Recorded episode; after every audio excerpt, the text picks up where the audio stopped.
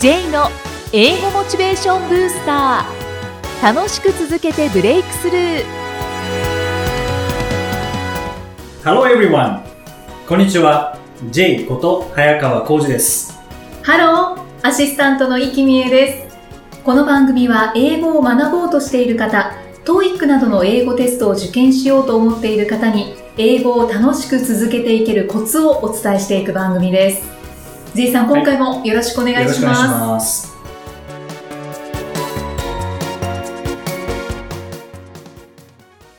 さて、今回はいつもとちょっと違うスタイルでお送りするんですよね。そうですね。まあ、いつも今回のテーマはということでお話しさせていただいてましたけども、はい。今日はですね、ついに第1回目のインタビューをはい。取ってきましたので、はい。ぜひそちらをお聞きいただければと思いますけども、えー初回のゲストはですね、英語力アップトークライブ、えーこれを一緒にさせていただいている河合良平さんに、えーお話を伺ってきましたので、まずはそちらを聞いていただければと思います。はい。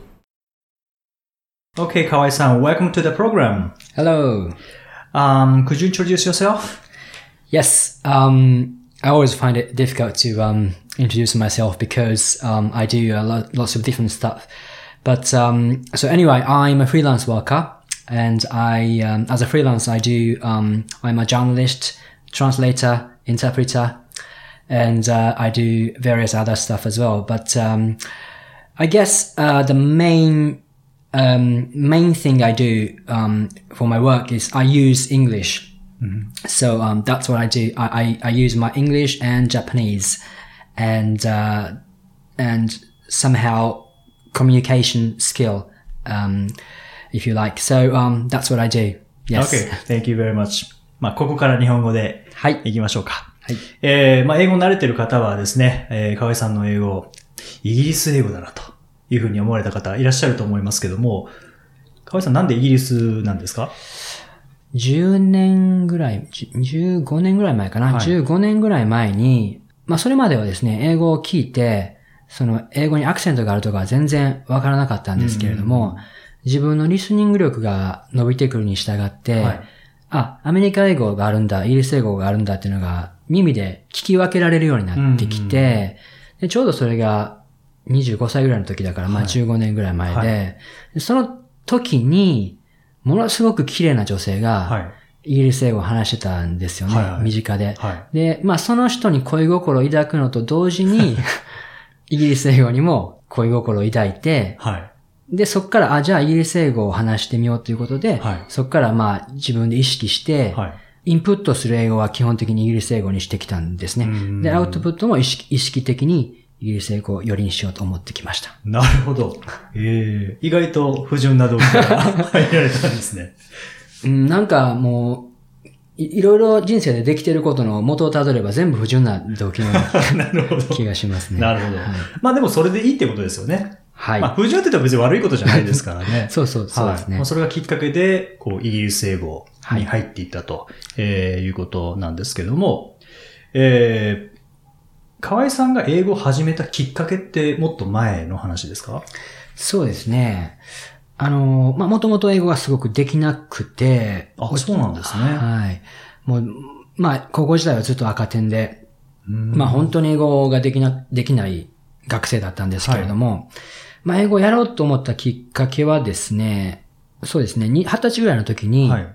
もうちょっと大学生活もなんとなく波に乗り切れなくて、うんなんとなくこう人生に変化を欲しくて、少しなけなしのアルバイトで貯めたお金を使って、オーストラリアにうん行ったんですね。その時に、英語でコミュニケーションすることの、はい。なんか喜びを知って、なんかハローとかハワイユーがなんか通じるのがものすごく嬉しくて、はいはい。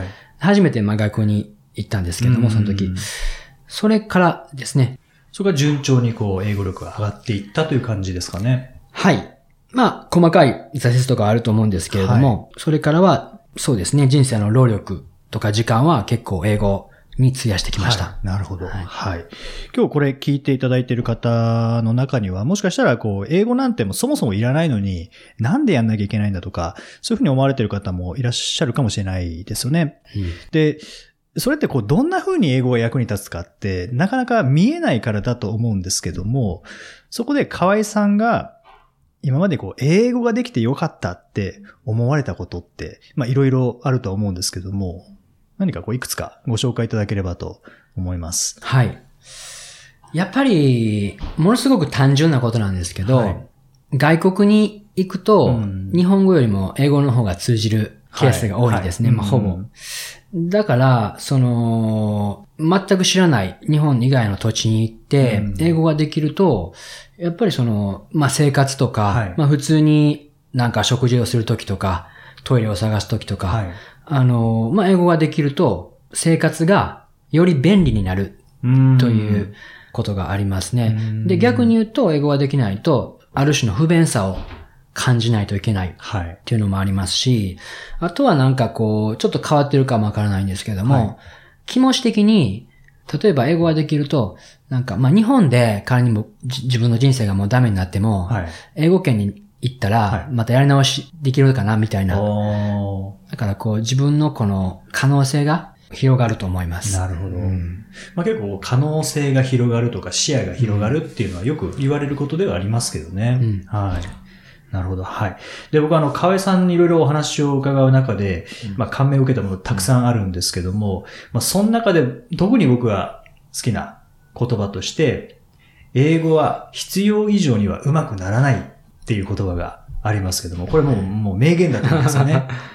それとちょっと詳しくお聞かせいただけませんか、英語は必要以上には上手くならないっていうのは僕が本当に実感していることで、はい。よく英語を勉強している人の話とかも聞くことがあって、いくら勉強してもはい。上手くならないとか、うん。あの、まあ、よ割と近い人でですね、この教科書も本当に10回ぐらい繰り返し音読してるけど、はい。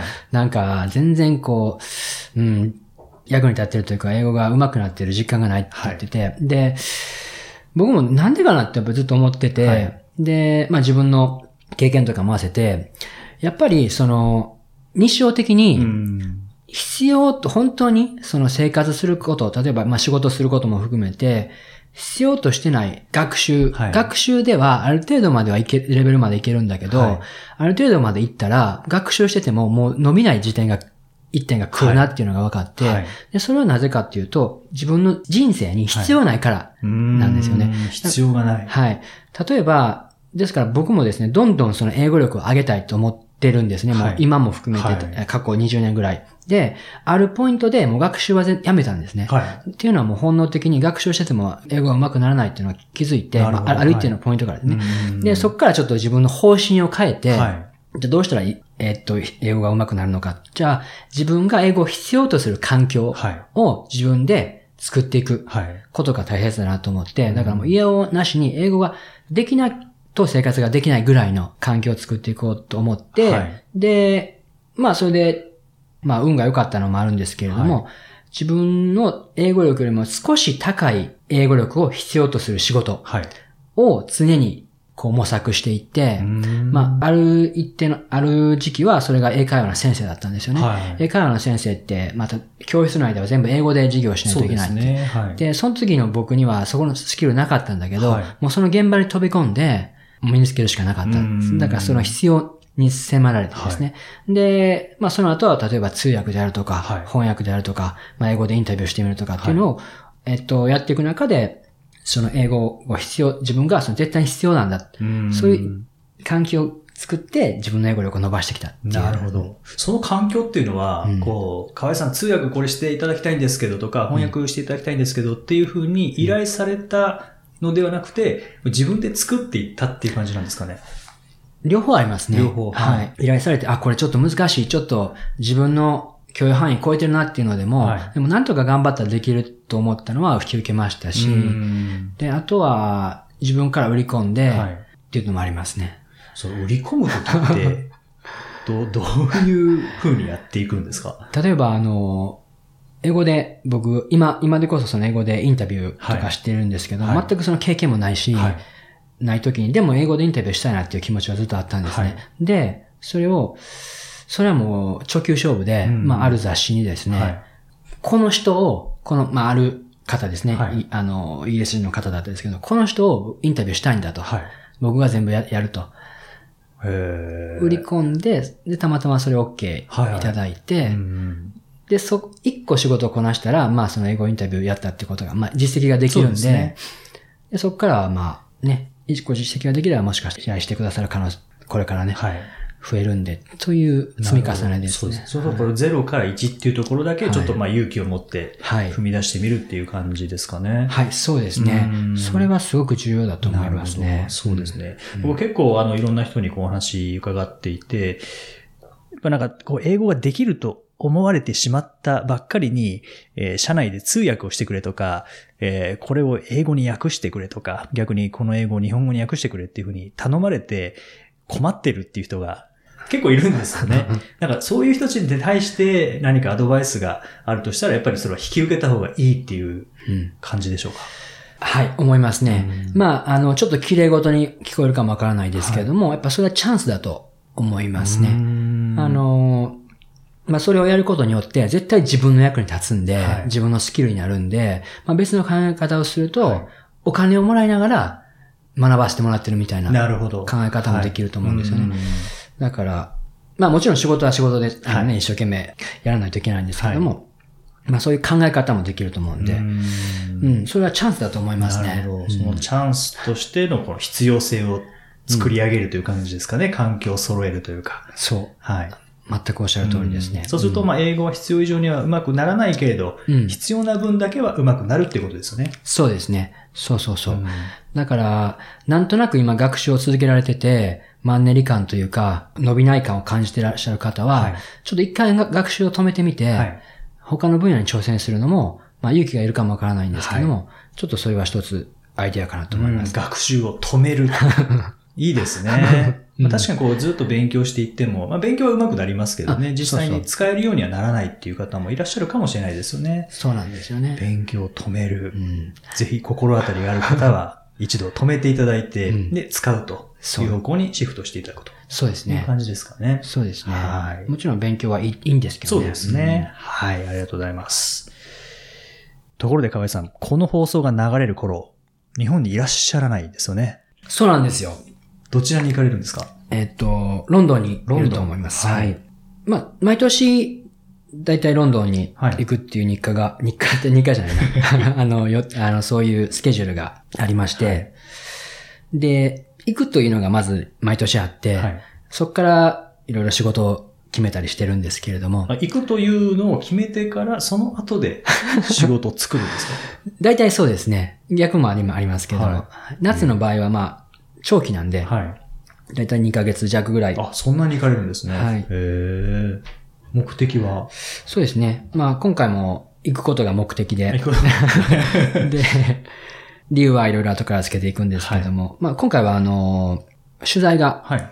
いろいろ入ってましてうー、んで、まあロンドン、ね、ロンドンの、えー外も含めて、はいい、ろんな場所に行って、はい。まあ取材をして、ということがいろいろ仕事が入ってますね。なるほど。それは、あの、後ほどこう雑誌に出たりとか、っはい。ていう感じですかね。はい。はい。雑誌、ウェブですね。なるほど。はい。ぜひ、またそのお話もはい。帰ってきてからはい聞かせていただきたいなと思いますけども、まあ今週はここまでということで、あの、来週も河合さんにお越しいただいて、また今度はですね、トークライブについて伺ってみたいと思います。えー本日はどうもありがとうございました。ありがとうございました。はい。えー第1回のインタビューということで、はい河合良平さんのお話聞かせていただきました。は河合さん、アグレッシブですね。本当そうですね。仕事を作っていくわけですからね。そうですね。はい。本当に待ってるなんて、うん河合さんの中にはそういう待つという文字がないぐらないでいすね。開拓していく。そうですね。そして、えっ、と、この夏、はいイギリスに、まあ、毎年行かれてるんですよね。そうですね。もう1年の4分の1ぐらいはイギリスで過ごされているということで、まあ、この放送が流れる頃には、イギリスを満喫している頃かなと思うんですけどね。はい。しかもお仕事が決まってないのに、はい行って仕事を取ってくるってすごいいうですよね。素晴らしいですね。ですね。はいすごくもう参考にしたいなと思いますけども、なかなか真似できないですうね。んえー次回、河合良平さんの2回目のはいインタビューをお聞きいただきますので、お楽しみに。英語で名言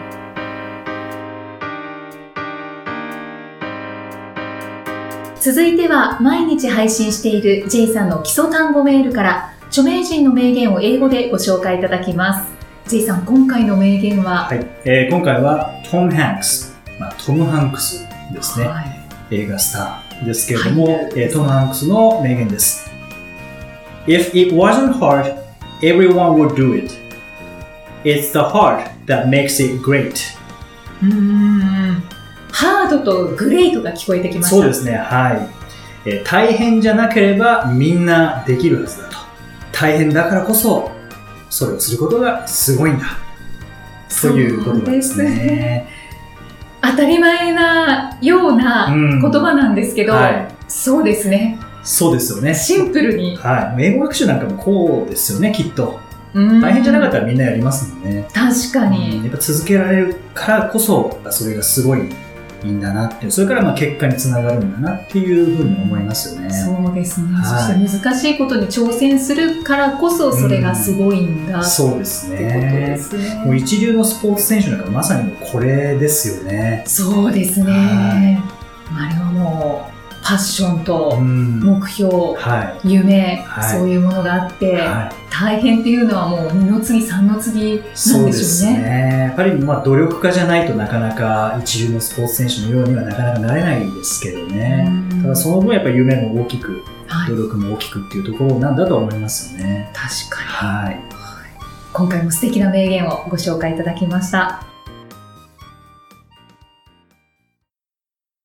J's Topics さあ、このコーナーでは J さんにまつわるあれこれをお話しいただきます。J さん、今回のトピックスは、はい。えー、まあ突然なんですけど、ミキさん今日お昼ご飯って食べましたか？昼ご飯食べました。何時ぐらいにいつも食べられるんですか？えーっとですね、私はちょっと遅くて、はい1時から3時の間ぐらいですかね。?1 時から3時？はい。じゃあ3時頃ってこともあるんですか？ていうこともあります。えー、それはなんでですか？それは、まあ、朝、は起きるのが遅いっていうこともあるんですけど、ほど それでどんどんずれちゃはいうっていうこともありますし、うんあとは、そうですね。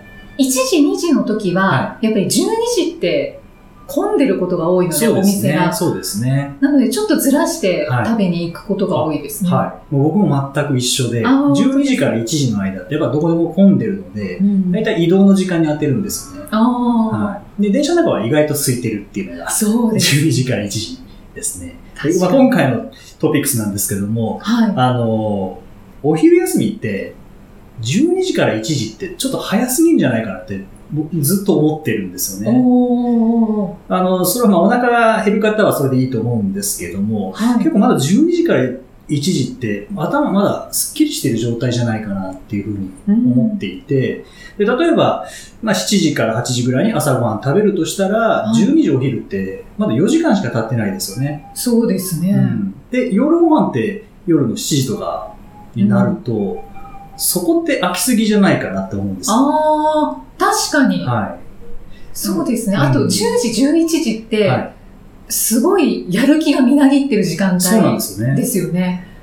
でも11時半ぐらいになると、はあそろそろお昼だなってなるとい。、うんその集中力も、なんか、こう、薄まってしまうというか、うですね。昼に向けて、本当に濃く集中できる時間帯ってすごく短くなっちゃうんじゃないかなと思って。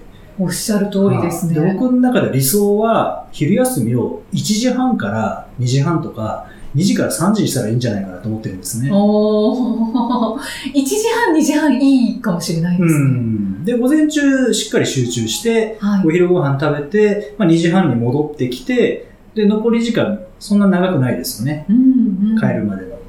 あ、そうですね。モチベーションにもつながるんじゃないかなと思うんですよね。確かに。はいあと、ちょっと気の毒だなと思うのが、はいまあそれはシステム上しょうがないと思うんですけど、12時、1時のお昼休み時間はい。の会社はい。とか決まってるところうがんものすごく多いまあ、ので、ほとんど決まってますよね。都内は特にそうですうんね。その会社員の方気の毒だなと思います。絶対混んでますもんね。はいうん混んでる中、しかも1時間の中で食べて、そして休憩もしたい。そうなんですよね。で、あと、僕の場合だけかもしれないですけども、はお昼にご飯、ライスを食べると、うん午後眠くて全然生産的じゃなくなるんですよ。わかります。で、それを12時から1時の間にしてしまうと、なんか午後が使えないんじゃないかなっていうのは僕はいつも思っていて、そうですね。は会社もちょっとまちまちにしたらいいのにって。そうですね。それはすごく思いますね。はい。あの、通勤のこうピーク。をずらすために少し、あの、通勤ラッシュを緩和するために、あの、オフピーク通勤とかってうんうんうんいろいろありますけどね。そうですね。ランチタイムもそのオフピークにしたらいいのになって思うんですけどね。そうですよはね。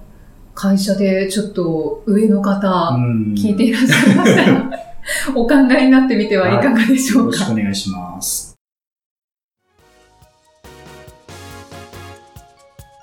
第17回お送りしてまいりました。さあ、この当番組、現在ですね、およそ3000名の方に定期購読していただいているということで、ありがとうございまます。す。でも J さん、まだまはいだ多くの方に聞いていただきたいですよそうね。ですね。もう5000、1万、2万、5万とたんですけどね。そうですね。はいそう、J さんの本の方が売れてるっていう今状態なので、はい。そこを追い越していきたいです。そうですね。ポッドキャストもそのまま伸びていきたいですけどね。そうですまあポッドね。キャストもどんどん伸びていっていただけるとありがたいなと思いますけどね。はい。この前、あの、セミナーに来ていただいた方で、はい。どうやって知ったんですかっていうふうに伺ったところですね。まあ、普通ってこうブログを見ましたとか、うんいうふうにおっしゃるんですけども、初めてですね、はい。ポッドキャストを聞いてって言われて、いやー、嬉しいですね。嬉しいです。はい。で、ポッドキャストを聞いて、でポッドキャストでまだ宣伝してなかったものなんですよね。お話もしてないものに来ていただいたので、うん。でも、ポッドキャストで話さなかったですよね、話してないですよねっていうふうに聞いたら、はい。それで名前を検索してうん、ブログへ行って、で、たまたまそのセミナーがあったので来ましたっていうおっしゃっていただいて、いやー、効果出てます。ありがたいですね、本当に。しかもそのインターネット内うで、ん。どんどん J さんを調べていって、はブログにたどり着いて、そうですねセミナーに実際にお越しいただい。く。そうですね。そのいろんなハードルを乗り越えて、会場までお越しいただいたということで。ありがたい。本当に感謝、感謝ですね。そうですね。はい今もしかしたら、私かもって思ってるかもしれないですね。あそうですね。あの、毎回聞かれてると思いますので、はありがとうございますい。。お話しさせていただきました。そうであの聞きたい回のみダウンロードされている方もいらっしゃるんですけれども、はいあの定期購読というのは無料でできますので週に1回はい配信していますから、モチベーションアップにぜひご活用ください、はいそして定期購読くださっている皆さんこの番組ではご質問ご感想をお待ちしていますメッセージは J さんのアメブロ英語モチベーションブースターの中のポッドキャスト下にお問い合わせフォームがありますのでお気軽にお送りくださいそれでは J さん Okay, thank you for listening. See you next week. Bye bye. この番組は提供株式会社ラーニングコネクションズプロデュースキクタスナレーション生きみえでお送りしました。